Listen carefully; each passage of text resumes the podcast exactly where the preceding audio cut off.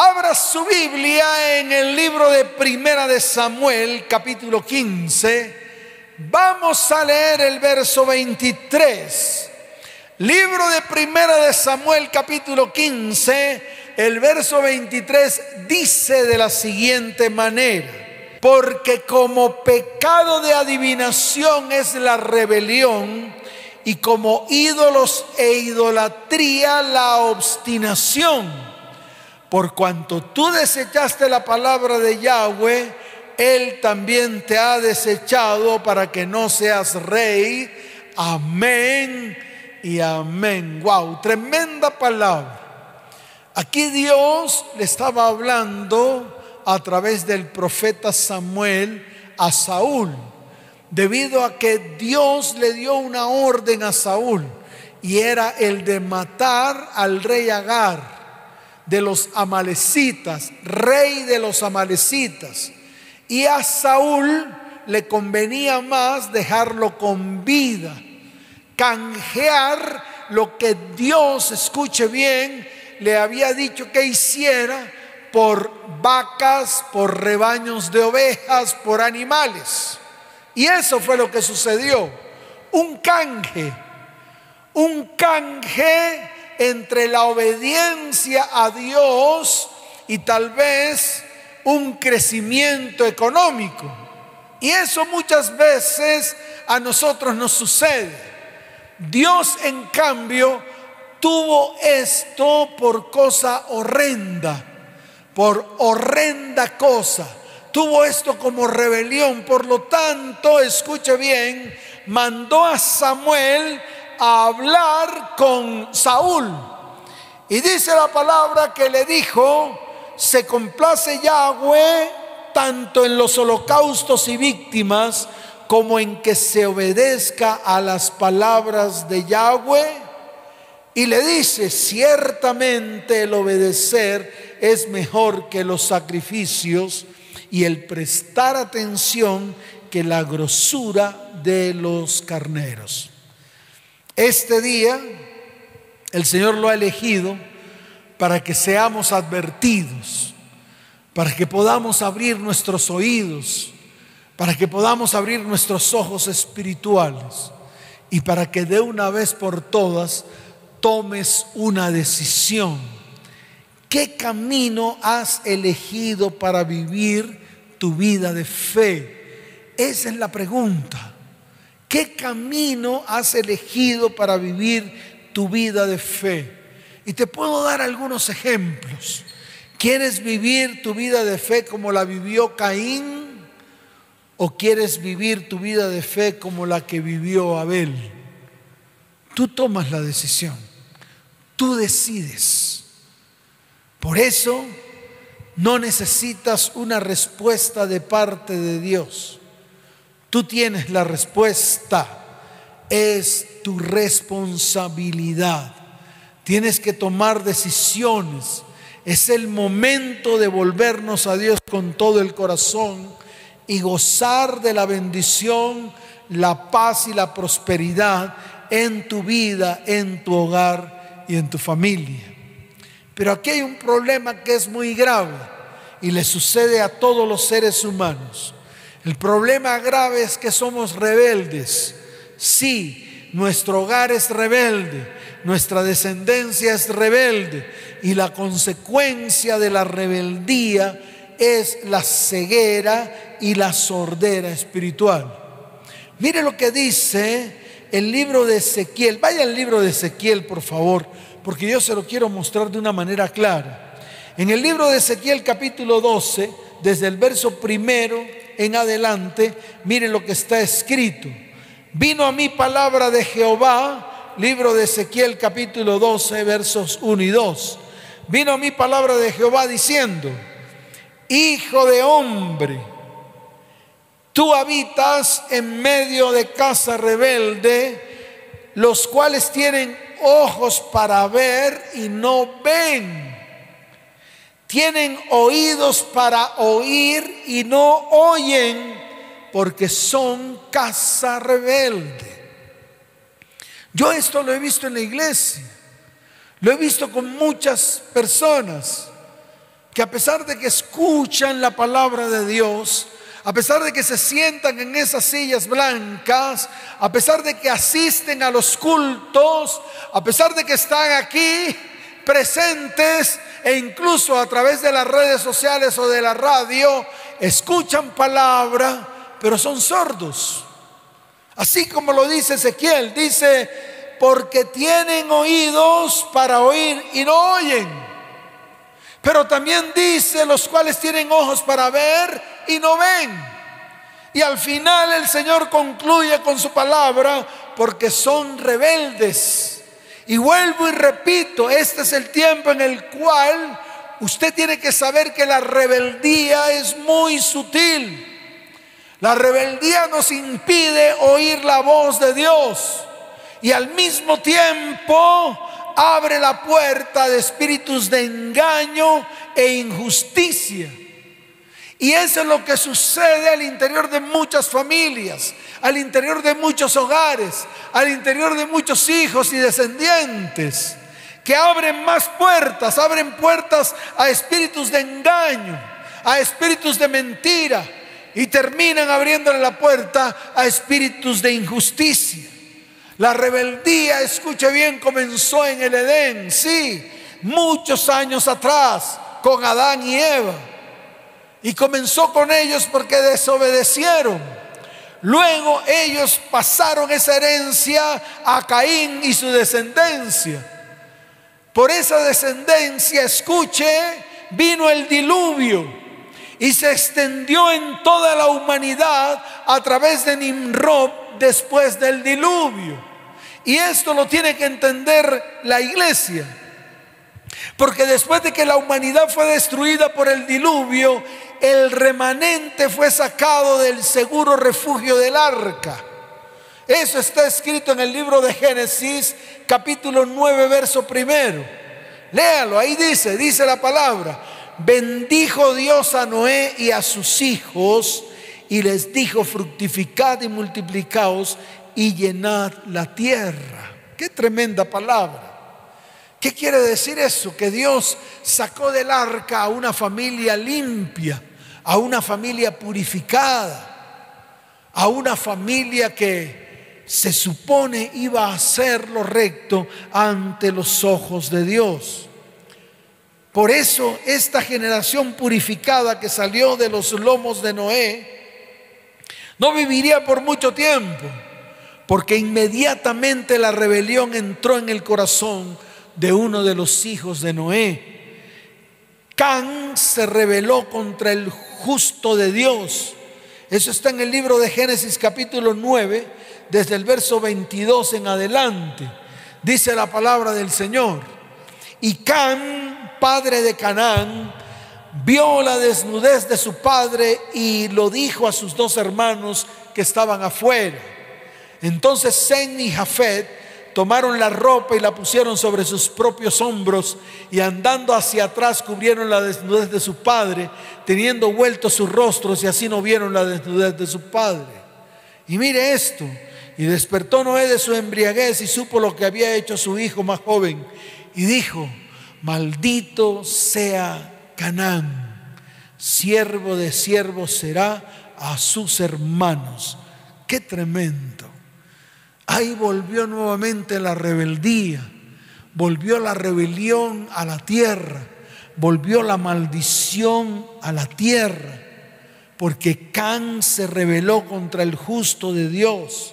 Cientos de años más tarde, Dios juzgaría al pueblo de Canaán, descendientes de Can, por mano de siervos justos, porque Canaán se había vuelto totalmente corrupto.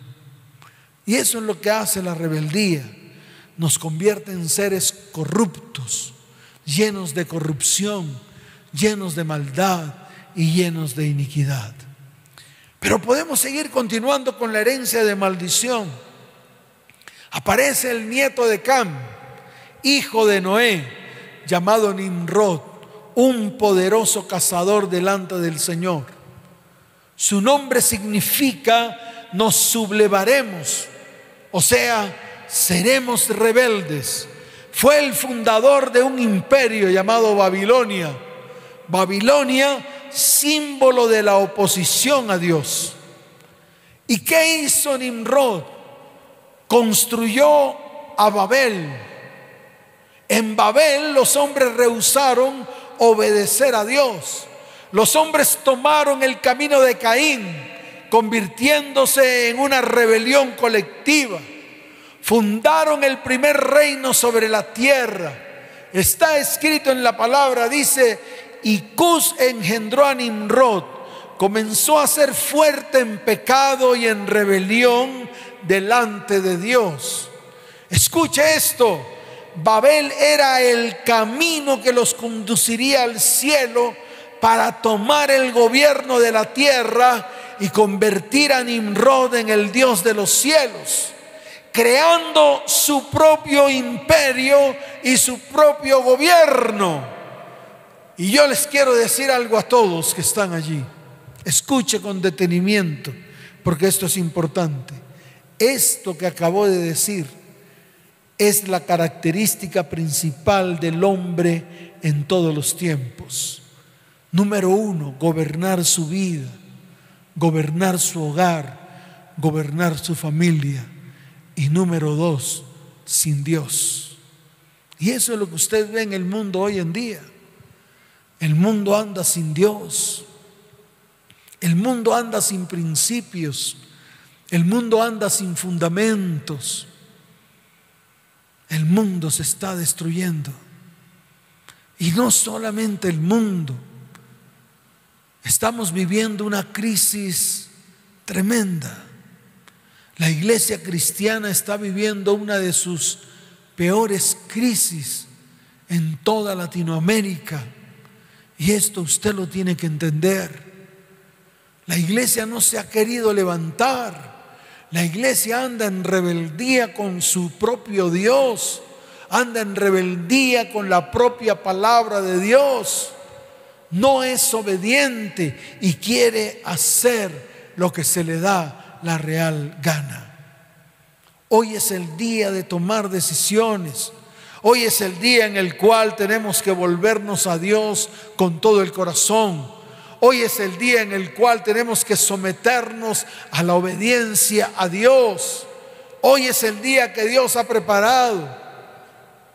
Y no vamos a esperar más días. Ese es el tiempo en el cual Dios nos está diciendo, tenemos que reaccionar tenemos que volvernos a Él. Tenemos que romper con la rebeldía. Tenemos que romper con la desobediencia y comenzar a obedecer, comenzar a obedecer al que tenemos que obedecer.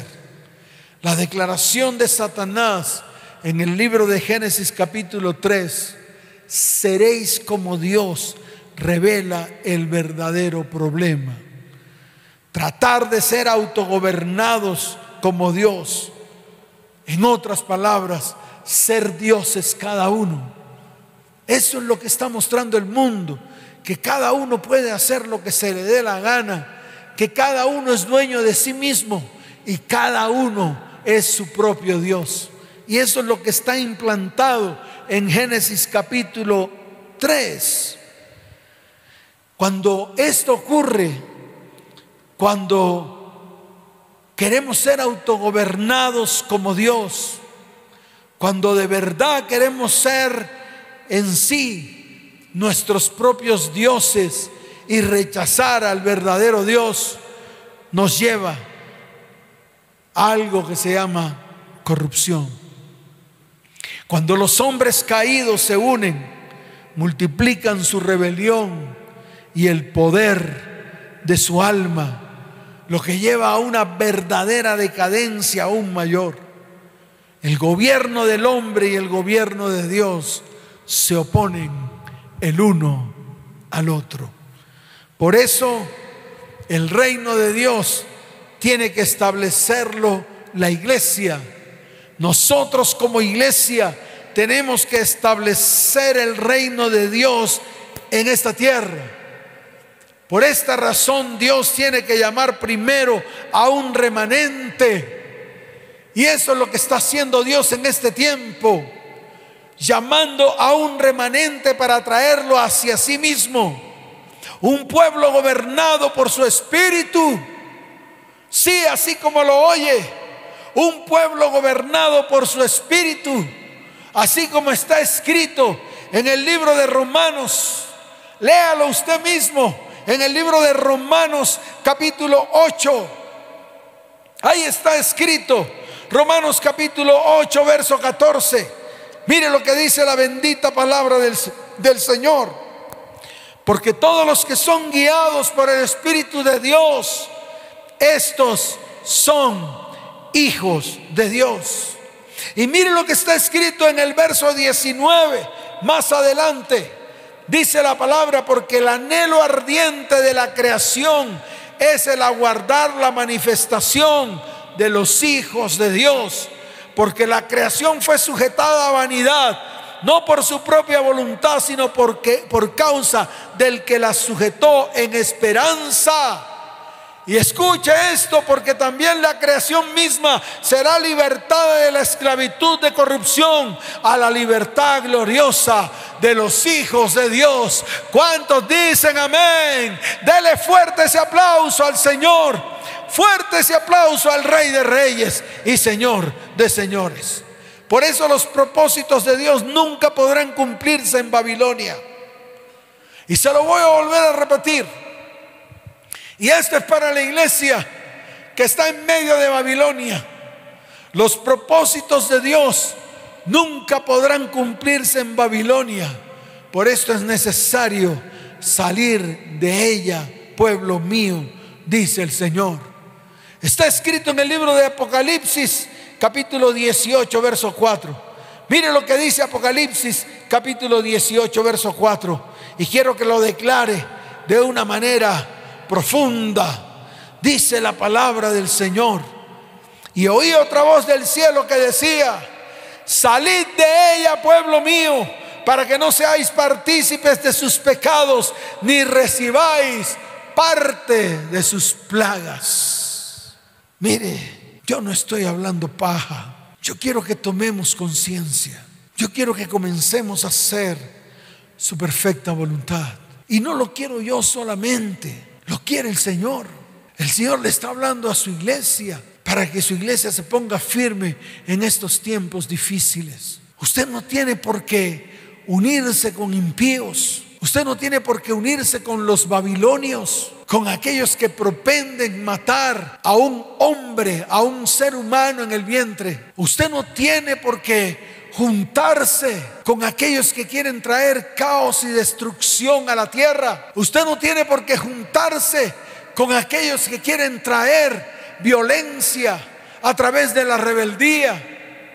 Usted, escuche, tiene que hacer diferencia entre los hijos de los hombres si usted es un verdadero siervo, afirmado en su palabra, afirmado en sus principios, en los principios de Dios, usted tiene que comenzar a tomar las más grandes decisiones delante de Dios. ¿Cuántos dicen amén? Dele fuerte ese aplauso, fuerte ese aplauso al Rey de Reyes y al Señor de Señores.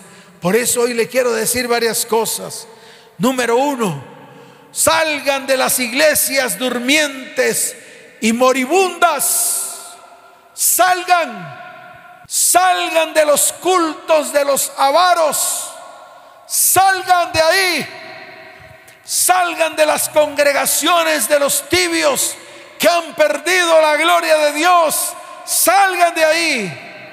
Salgan de los templos cargados de pecado, maldad y maldición Salgan de ahí. Salgan de la iglesia que adoran a Nimrod, a Semiramis y a Tamuz. Salgan de ahí. Salgan de cualquiera y toda iglesia donde no hay convicción que golpee, donde no hay hambre por la santidad. Salgan de ahí. Salgan de las iglesias legalistas donde predican salvación por obras. Huid en medio de Babilonia y librad cada uno su vida para que no perezcáis a causa de su maldad, porque el tiempo es de venganza de Yahweh, le dará su pago.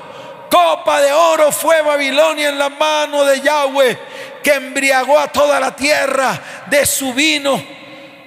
Ese vino que bebieron los pueblos se aturdieron, por tanto las naciones de la tierra se destruyen. En un momento cayó Babilonia y se despedazó. Gemid sobre ella, tomad bálsamo para su dolor. Quizá sane, dice el Señor en Jeremías capítulo 51, desde el verso 6 hasta el verso 8. Todos los que están ahí detrás de la transmisión, Salgan de las enseñanzas que anima la lujuria por el dinero, por la fama y por el éxito. Salgan de todas las instituciones religiosas centradas en el hombre, al cual Dios llama hedonista, que están doblemente muertas y sacadas de raíz. Salid en medio de ella, pueblo mío y salvad cada uno su vida del ardor de la ira de Yahweh. Está escrito en Jeremías capítulo 51, verso 45. Salgan y abandonen a los falsos profetas cuyos ojos están en el oro y en su propia gloria. Salgan de ahí, porque es el tiempo de salvación. Quiero que levantes tus manos al cielo. Quiero que levantemos una oración y digámosle al Señor, Padre, levántate en contra de los rebeldes de esta nación. Levántate en contra de los que intentan destruir nuestras generaciones. Y que tu Espíritu Santo descienda con poder para que en este tiempo podamos ver los milagros y los prodigios. Padre, toma tu iglesia en tus manos Coloca manto de protección alrededor de tu iglesia. Y te doy gracias, Señor, porque nos abres tus ojos, los ojos para ver, porque abres nuestros oídos para oír. Padre, hoy te doy la gloria y la honra y te doy gracias en el nombre de Jesús. Amén y amén. Y tú que estás ahí, que has venido tal vez por primera vez. Hoy quiero que coloques tu mano en tu corazón, que hagas una oración delante del Dios de lo alto y que hoy te vuelvas a Él con todo el corazón. Levanta tu voz conmigo y dile, Señor, hoy vengo delante de ti. Hoy me arrepiento delante de tus ojos. Hoy te pido, Señor, que me aceptes que no me rechaces, que no me eches fuera de ti, Señor, porque yo quiero tenerte dentro de mí como mi único y suficiente Salvador. Señor, escribe mi nombre en el libro de la vida y no lo borres jamás. En estos momentos están apareciendo unos números de celulares. Si necesitas ayuda, si necesitas un consejo, puedes escribir estos números. El 320, 315, 99, 90 o el 310, 269, 98, 46. Escribe, necesito ayuda urgente. Estaremos dispuestos a extender esta mano de misericordia, así como Dios la extendió sobre nosotros. Y toda la iglesia levanten sus manos al cielo Padre, bendice tu iglesia. Padre, llévalas en paz y en bendición. Padre, te pido que haya protección sobre tu iglesia en estos tiempos difíciles. Y te pido que tomes a tu iglesia en tus manos y los bendigas. En el nombre de Jesús. Amén y amén. Que el Señor les bendiga, que el Señor les guarde. Les amo con todo mi corazón. Nos vemos. Chao, chao.